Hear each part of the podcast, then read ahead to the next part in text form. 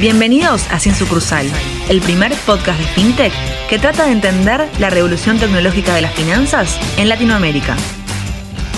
Bienvenidos nuevamente a Sin Sucursal, el programa que viene a explorar los conceptos FinTech junto con sus máximos referentes. Mi nombre es Ignacio Schmidt y me acompañan como siempre Julieta Han, Felipe Cuseró y Hernán Corral. En la edición de hoy tenemos otra exclusiva con nada más y nada menos que el CEO de Mercado Pago, Ovaldo Jiménez. Bueno, bienvenido nuevamente, Osi. ¿Cómo, ¿Cómo estás? Muy bien, ¿cómo andan? Un placer estar de vuelta. Qué bueno. Eh, todo bien, por suerte, de nuestro lado también. En, el capítulo de hoy, como anticipamos, eh, la vez pasada vamos a estar eh, cubriendo el tema de, tu visión del mundo fintech, más que nada. Y, ya alargando con, el tema de, lleno, se habla mucho de lo que es la, regulación y, es un tema recurrente en la fintech. Eh, me, gustaría entender eh, para vos, ¿vos estás a favor de que se regule la fintech? Eh, ¿qué, países, ¿Qué país considerás que tiene una buena regulación de, fintech hoy en día?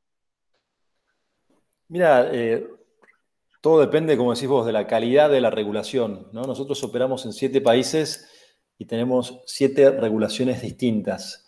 Y si sos un regulador, yo entiendo, por un lado, hay un trade-off, ¿no? Siempre no podés conseguir todo, ¿no? Entonces, como un regulador, por un lado, querés evitar riesgos, sobre todo riesgos sistémicos, eh, pero por otro lado, lo importante es lograr que haya innovación, básicamente, ¿no? Porque si miramos, antes de empezar, si mirás el estadio donde estamos ahora, estamos en América Latina, en 2020, con más de la mitad de las transacciones que se pagan con dinero físico y más de la mitad de la población, esto es 300 millones de personas que no tienen acceso a una cuenta bancaria o están subbancarizadas, es decir, subbancarizadas me refiero a eh, cobran en una cuenta bancaria y lo primero que hacen el primer día del mes es ir, retirar todos los fondos y operar en efectivo.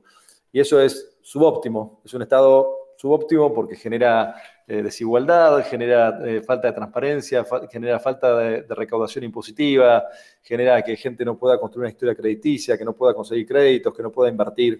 Así que estamos en un estado subóptimo entonces, lo que a veces hay que correr algunos riesgos y, creer que siguiendo como estamos vamos a lograr cambiarlo, yo lo veo difícil porque de vuelta ya estamos en 2020 eh, y, seguimos con la mitad de la población sin estar eh, bancarizada. Entonces, creo que sin duda las fintechs han logrado eh, agitar un poquito el, el avispero y, lograr que empiecen a ocurrir muchos cambios en muchos de los países donde, donde operamos. Eh, y los países y los bancos centrales han eh, eh, reaccionado y han puesto regulaciones distintas en cada uno de los países.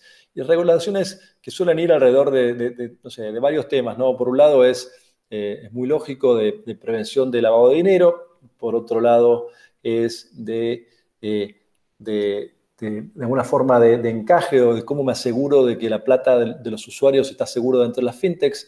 Eh, y ahí puedes hacer por el lado de encajes o por el lado de no permitir a las fintechs mantener el dinero en cuenta. Después ahí suele haber temas de, seguridad informática, que son también sumamente válidos, y otros temas varios, básicamente. Pero esos, esos tres frentes creo que son muy importantes. Y y, por ejemplo, hay trade-offs en cada uno de ellos, ¿no? Eh, prevención de lavado de dinero, por ejemplo, eh, hace que en México la nueva figura de IFPE sea muy complicada para empresas. Las empresas piden una, cantidad de cosas para poder operar online que hace que sea ineficiente y que sea difícil darse de alta. Creo que acá lo ha manejado bien Brasil, que fue muy receptivo. Bacen fue el primero, si quieren regular las, las, fintech o las instituciones de pagamento, como lo llaman ellos, eh, y lo que tuvo de bueno Brasil es que fue receptivo a escuchar feedback de, la industria y hicieron que eh, cumplir con la regulación, obviamente tiene un costo, pero sea lógico la cantidad de documentación que hay, que, hay que pedir para poder operar online. Siento que México ha sido demasiado restrictivo acá. Después, del lado de seguridad, eh, de, los fondos, si quieren, seguridad de los fondos, eh, en Brasil lo que hicieron es obligan a las fintech, al dinero que los usuarios tienen disponible en las cuentas, tienen que estar invertido o en bancos o en títulos públicos, en títulos emitidos por el Banco Central. Esto hace que, eh, deja claro que la fintech no puede tomar esos fondos e invertirlos en, no sé, en acciones, por decir algo, prestarlos, cosas, cosas que, claramente no se pueden hacer, pero dejó claro que, que sí pueden hacer. Y otros países han sido más restrictivos. Argentina, por ejemplo, obliga a tenerlo en bancos, pero no permite invertirlos en letras del Banco Central. Y creo que acá la, flexibilidad de Brasil es, superior, básicamente, porque te, hace, te permite invertir en un título que es seguro porque está emitido por el regulador, por el Banco Central, y que a su vez tiene un rendimiento que suele ser más alto que el rendimiento que tiene una cuenta a la vista. Esto permite, obviamente, eh, dado que hay competencia, no es que las, fintechs se van a llenar de plata por esto, pero dado que hay competencia, permite que las fintechs puedan ser más agresivas en el pricing de otras cosas, porque si están teniendo algo, una parte de ingreso de tener títulos del Banco Central, pueden invertir en esto para adquirir más usuarios o para ofrecer servicios más baratos. Y después, el tercer frente grande es el frente este de, eh, de seguridad informática, por, por, decir algo. Y acá creo que en general eh, hay cosas que eh, dado que muchas fintechs venimos del mundo de la tecnología, tenemos resueltas de alguna forma muy, muy bien y no necesariamente con la misma tecnología que tienen los bancos. Y a veces hay un poquito de, ruido alrededor de eso. ¿no? Hubo discusiones en algunos de los países que querían que tengamos todos los servidores en el mismo país donde estábamos operando, que creo que es una discusión antigua, una discusión pre-cloud, pre-AWS, pre-Azure, pre-Google, básicamente. Hoy en día no tiene sentido exigir que los servidores estén ahí. Sí puedo entender que tenga sentido que un regulador pueda ir a una oficina y exigir que, llegado el caso, pueda tener control del sistema, pero eso no requiere que eh, el sistema esté corriendo en servidores en ese país. Eh, o, por ejemplo, otras restricciones que hay en algunos países que obligan a desloguear usuarios. Eh, típicamente algunos bancos te, te hacen desloguear después de 10 minutos, si no operaste te desloguean. Eso desde el lado de usabilidad es pésimo, es horrible. Eh, y si sos una fintech, una empresa de tecnología suficientemente sofisticada, tenés formas de saber si la persona sigue siendo la misma o no, por más que tengas una sesión larga. Entonces, esas cosas cuando ocurren intentamos evitarlas porque lo que termina redundando es eh, un servicio peor para el usuario, que el usuario no pueda tener un mayor rendimiento, que el usuario no pueda tener una mejor usabilidad eh, o, lo que fuera. O en, Colombia, por ejemplo, a no ser que seas una SETP, no puedes tener, si recibís un pago, no puedes mantenerlo en la cuenta más de X días. Eh, no, tiene, no tiene mucho sentido. Y si no tenés el dinero de la cuenta del usuario eh, bancaria, si tenés la cuenta bancaria, se lo puedes forzar la transferencia de la cuenta bancaria. Pero si no la tenés, después de un determinado número de días, creo que 180, te obligan a donar el dinero a una ONG que claramente el usuario no gana con eso. El usuario por ahí se olvidó del dinero, lo dejó ahí seis meses y un día y el dinero desapareció porque estuviste obligado por la superintendencia a donarlo.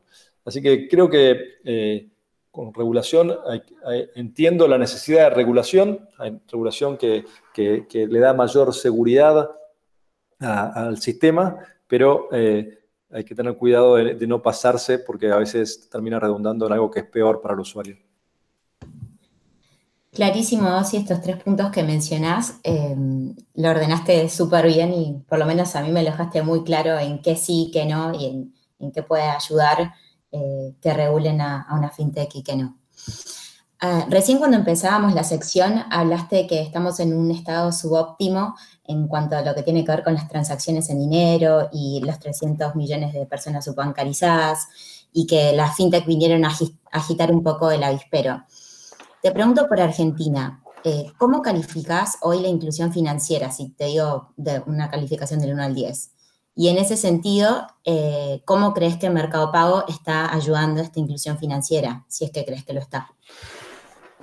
Yo diría, qué lindo número este, ¿no?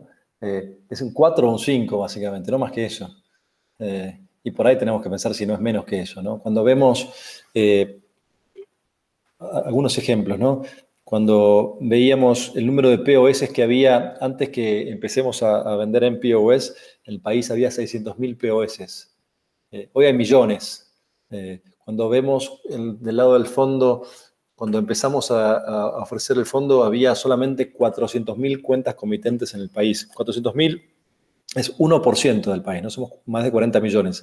Así que 1% de la población tenía una cuenta comitente, que es una cuenta que te permite invertir. Hoy, como les contaba, vamos a anunciar que llegamos a un millón y medio de cuentas de Mercado Pago. Pero todavía es muy poco, un millón y medio, si le sumas el otro 400, que debe ser 500, ahora son 2 millones, es 5% de la gente tiene una cuenta que te permite invertir en el país. 5%. Creo que hay mucho por hacer. Cuando mirás del lado de créditos, eh, del lado de créditos, el indicador que se suele mirar es eh, eh, créditos al sector privado como porcentaje del PBI. El número para Argentina es, menor al 15%, cuando para, para Brasil o Chile ni hablar, Chile está cerca del 100%, pero, pero Brasil está arriba del 70%, Uruguay está arriba del 80%. Es, realmente es muy, muy, muy malo la, cantidad de créditos que hay al sector privado como porcentaje del, PBI. Y así podemos seguir. Entonces, creo, y de vuelta, como decíamos, el número de, transacciones que se hacen en, efectivo es demasiado grande también. Entonces, creo que, nos falta muchísimo. En toda la región nos falta muchísimo para, para, para poder empezar a sentirnos cómodos. Creo que lo que aporta FinTech a todo esto es la posibilidad de utilizar tecnología para brindar un servicio con menores costos. Porque si, al revés del, título del programa, si, si, tenés sucursales y si, tenés que atender a los usuarios, es normal que tengas un costo de servir a esos usuarios y que debajo de cierto volumen, si un usuario lo único que hace es transacciones de muy bajo volumen, son transacciones en las que perdés plata.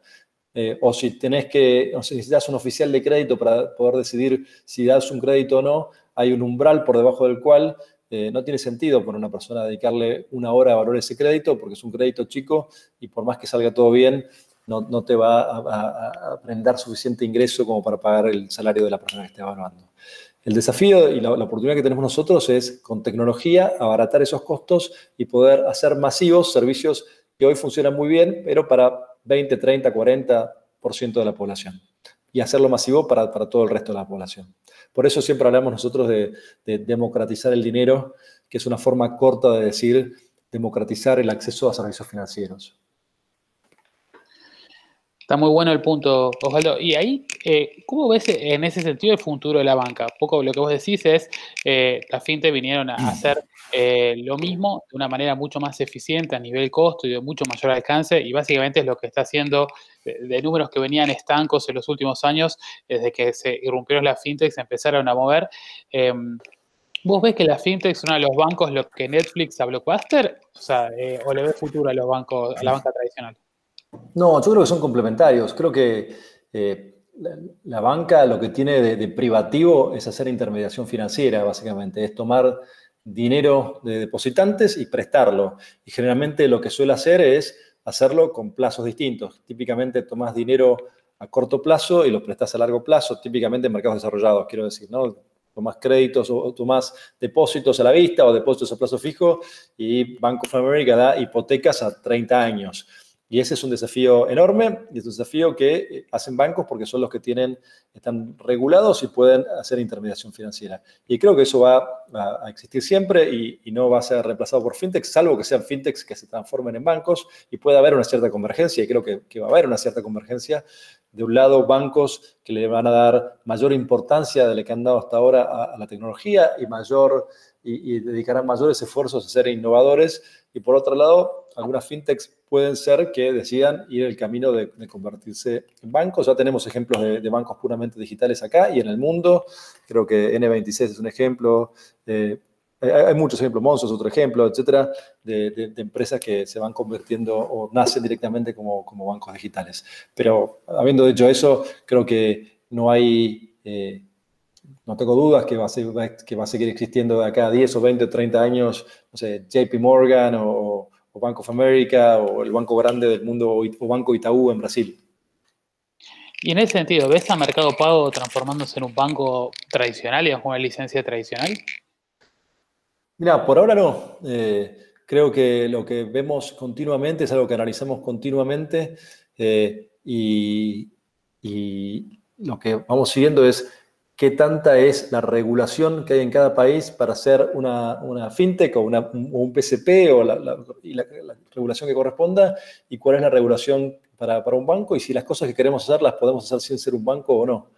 Eh, pero en algunos lados hemos tenido que dar algunos pasos. Por ejemplo, eh, recientemente nos hemos vuelto una financiera en Brasil. Hasta ahora éramos una... Eh, una institución de pagamentos y ahora además somos una, financiera que no llega a ser un banco, es, una, es el primer paso, si querés, en el camino a ser un banco, es un paso intermedio, pero que lo, que nos permite hacer, por ejemplo, es dar créditos, que en Brasil no podíamos dar créditos siendo una institución de pagamento, teníamos que hacerlo con un banco socio, el banco al que lo daba el crédito y, no nosotros, y ahora con esta nueva eh, eh, institución financiera que vamos a hacer, vamos a poder dar créditos. No vamos a poder tomar depósitos para prestarlos, porque ahí sí tienes que ser un banco, pero sí puedes dar crédito con tu capital o emitiendo bonos, por ejemplo. Buenísimo, sí. Y ahí en esta línea eh, seguro hay un montón de, emprendedores o gente que está arrancando con, su fintech que nos está escuchando. Digamos, ¿cuáles ves como las principales áreas más fértiles dentro del mundo fintech eh, para emprender o arrancar un nuevo negocio? Que aún, digamos, no están tan saturadas o donde ves que no se está haciendo eh, mucho?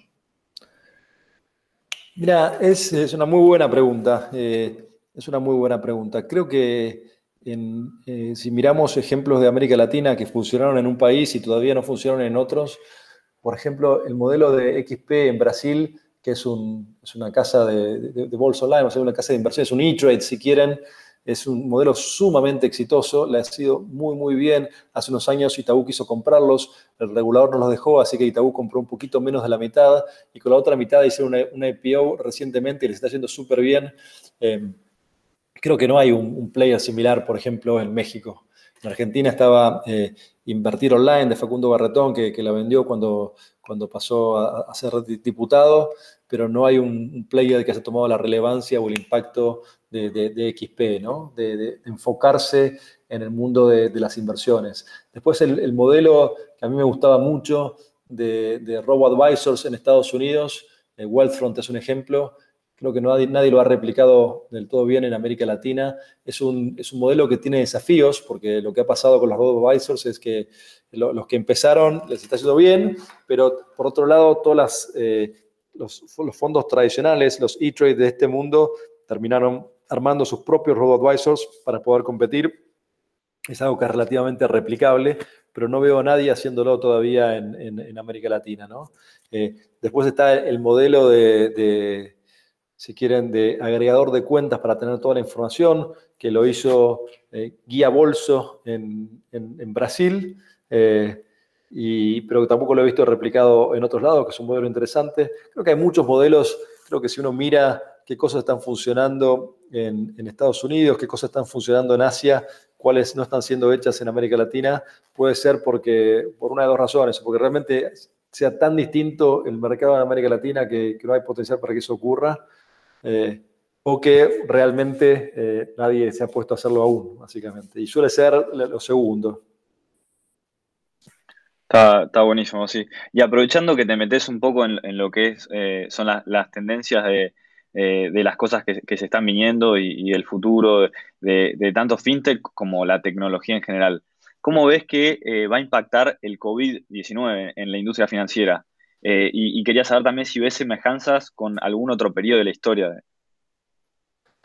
Creo que em, lo que está haciendo COVID es que algunas tendencias que ya estaban ocurriendo se aceleren, está actuando como un catalizador de tendencias. ¿no? Hablamos en el capítulo anterior creo que fue de, lo de e-commerce, cómo e-commerce había crecido 10 eh, puntos porcentuales en, 10 años en Estados Unidos y ahora creció otros 10 puntos porcentuales de 16, 11 en realidad, de 16 a 27 en 8 semanas.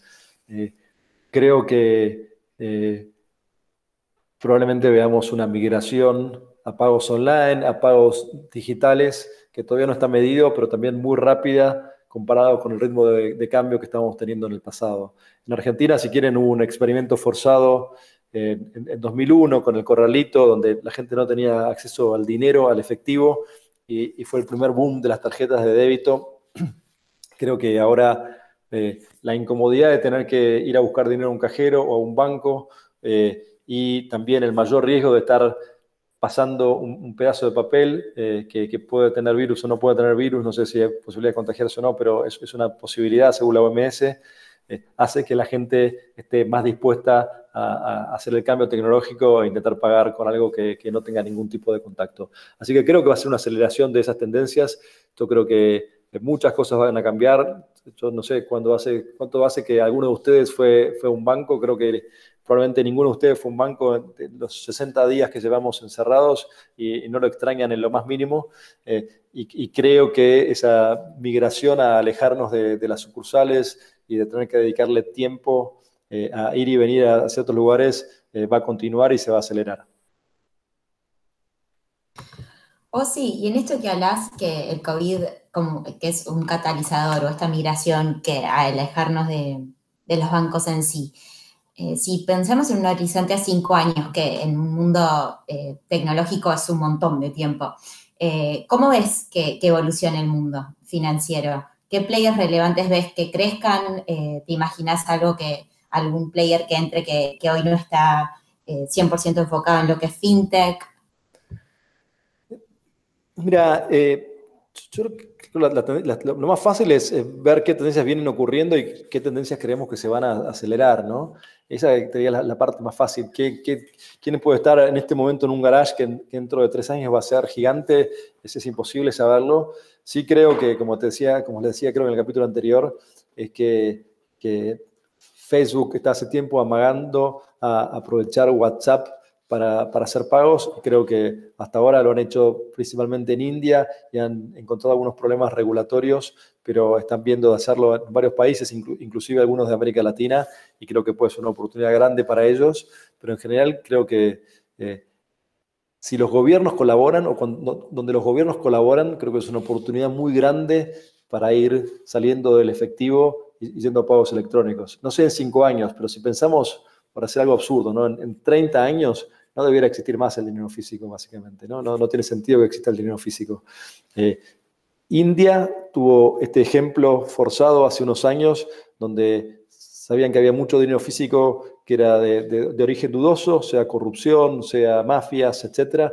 Entonces lo que hicieron fue decidir que las dos denominaciones más altas dejaran de tener valor a partir de cierto día, así que todo el mundo estaba obligado a ir y depositarlas en bancos y después digitalizaron el dinero. Eh, o sea, hay billetes, pero de, denominaciones bajas. Cualquier cosa de denominación alta lo tenés que hacer electrónicamente.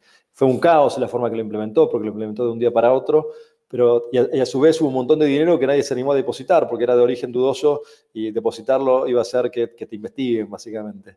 Eh, y yo creo que sin ser tan drástico en la forma de implementar esto, imagino de acá, como decía, 20, 30 años, que no debería haber dinero. No tiene sentido que haya papelitos de colores dando vueltas por ahí. Creo que es más fácil que, que haya mayor trazabilidad del dinero. A veces, por otro lado, siento que eh, algunos gobiernos eh, tienen este objetivo, pero tienen a su vez el objetivo de recaudar más y que no están suficientemente dispuestos a postergar el objetivo de recaudar más eh, y eso hace que, que, que, no se pueda digitalizar suficientemente rápido porque mucha gente evita la digitalización para eh, evitar retenciones o percepciones o lo que sea. Entonces creo que si estuviera del otro lado, creo que con, un poco de paciencia hay que separar las dos cosas. Primero digitalizar el dinero, después eh, grabarlo como parezca que corresponda, como el Congreso corresponda, crea que corresponda grabarlo, pero cuando uno quiere hacer las dos cosas a la vez, a veces es un poco eh, contraproducente. Pero creo que la, gran tendencia debiera ser la salida del efectivo. Y un poco yendo a esta línea de la salida del efectivo, ¿qué imaginas que lo va a reemplazar? ¿Te inclinas más por un QR, te inclinas más por una tarjeta plástica o te imaginas más eh, algún elemento tipo Apple Pay o alguno de esos instrumentos?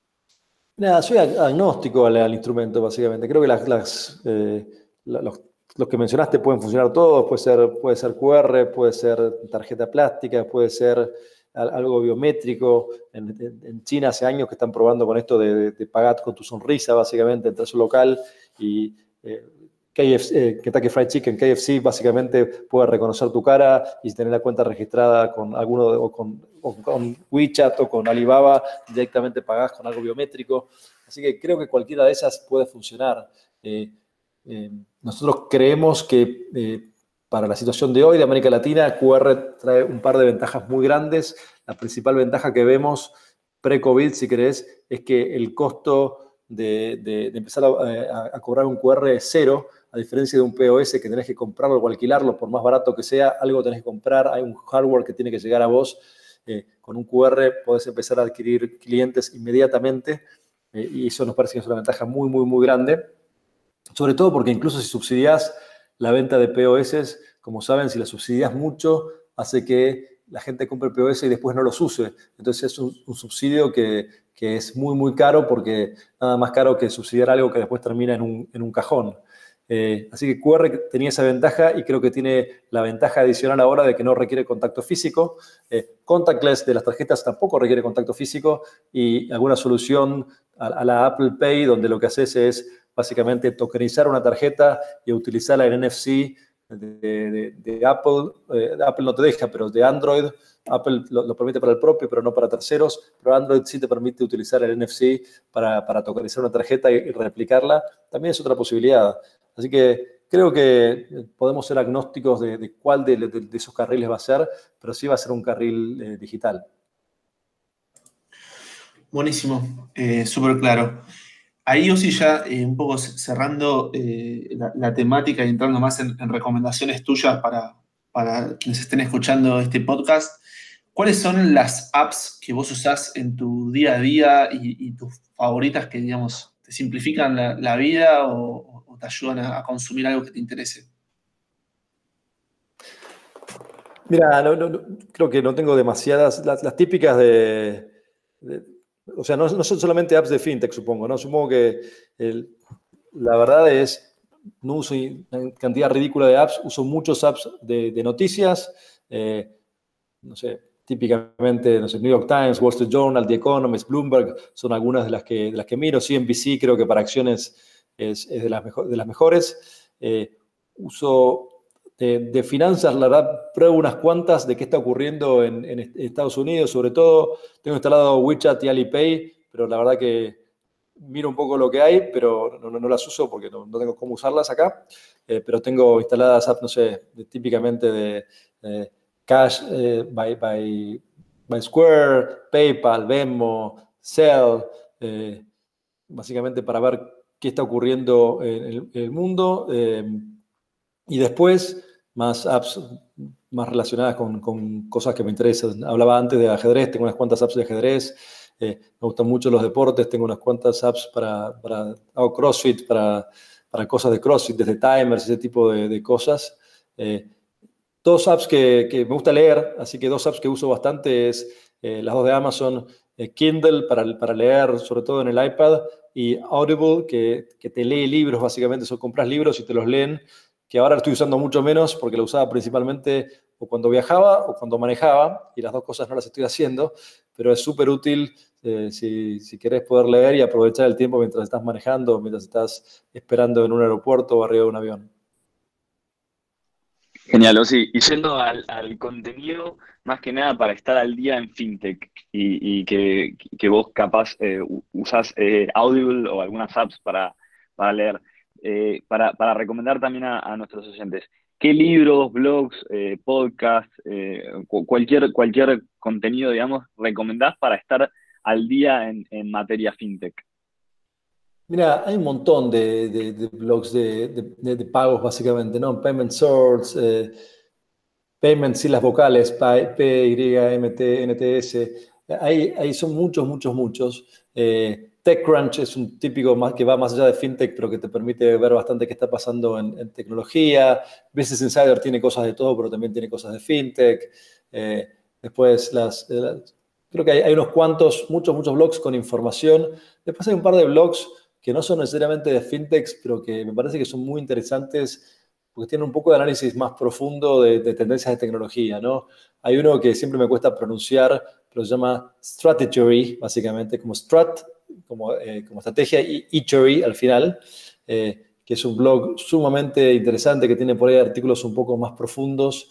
Hay otro blog que se llama eh, FS, que es Funman Street, fs.blog, eh, y que es, eh, es, un autor sumamente interesante y, tiene, además del blog, tiene un podcast que recomiendo mucho que se llama The Knowledge Project y que entrevista a gente que sabe mucho de algo y, e intenta explicar eh, mucho cómo aprende la gente, básicamente, y, sigue la teoría de hay una persona que, hablando, pasando al libro, si quieren, y tampoco tiene que ver con fintech, pero creo que está muy bueno, que se llama eh, Charlie Munger. Charlie Munger es el socio o el vicepresidente de Berkshire Hathaway, que es la empresa que maneja Warren Buffett.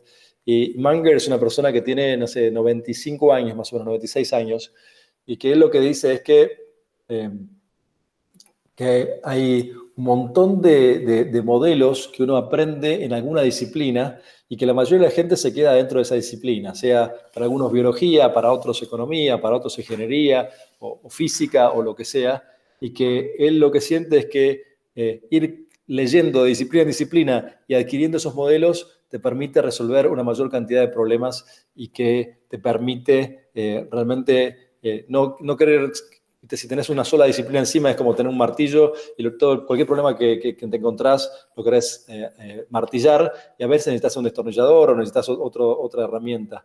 Y el ir aprendiendo muchas disciplinas te permite hacer eso.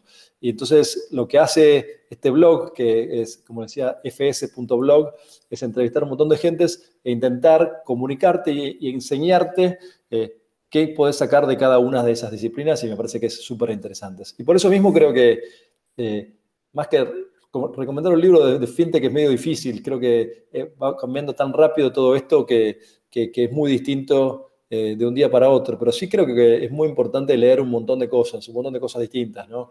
Un par de libros que, recomendaría para, que lean es, hay uno hablando que por ahí tiene algo de fintech, pero tiene mucho de China, que se llama AI Superpowers, eh, China and Silicon Valley, y que lo que hace es contar, era una persona que lideraba... Google en China y después hizo un Venture Capital Fund y le fue muy, muy bien en China y cuenta cómo el approach de China a la tecnología es a veces un poco distinto que el de Silicon Valley. Creo que vale la pena verlo. Y otro libro, sobre todo para, para emprendedores o para empresas que quieran volverse más emprendedoras, eh, se llama Founders Mentality y es un libro que lo escribieron consultores de Bain y lo que hacen es encontrar un montón de empresas que, sienten que tiene una mentalidad que refleja la mentalidad de los fundadores y, caracterizar cuáles son las tres o cuatro cosas eh, que, hacen los fundadores distintos de, los management que, no son, que son managers profesionales pero no fundadores y cómo eso tiene un impacto en el negocio. Y para cerrar, si querés una más que creo que son libros un poco más viejos, pero creo que vale la pena que todo el mundo lea, son los de James Collins. Jim Collins era un profesor de Stanford que, escribió dos libros que se volvieron clásicos. Uno se llama Build to Last y el otro se llama Good to Great. Eh, los dos son súper recomendables. Después sigue escribiendo libros y algunos libros que, de los nuevos que también son muy, muy buenos. Pero creo que para, para cualquiera que quiera una empresa, eh, ver eh, qué tipo de cosas funcionan y no funcionan y qué distingue una empresa que es buena de una empresa que realmente es, es great, es muy, muy... se puede aprender mucho de eso.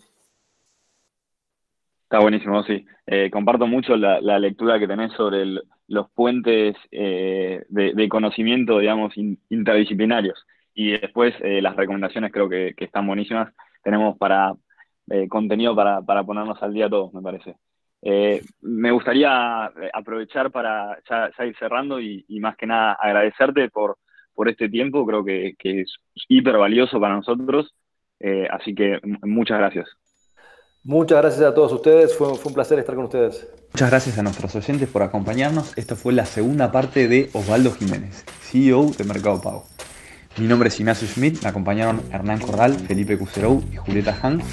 Y si tienen más consultas, recuerden que pueden escribirnos por las redes, arroba sin.sucursal en Twitter o arroba sin sucursal en Instagram. Eh, y los esperamos la próxima. Un gran saludo.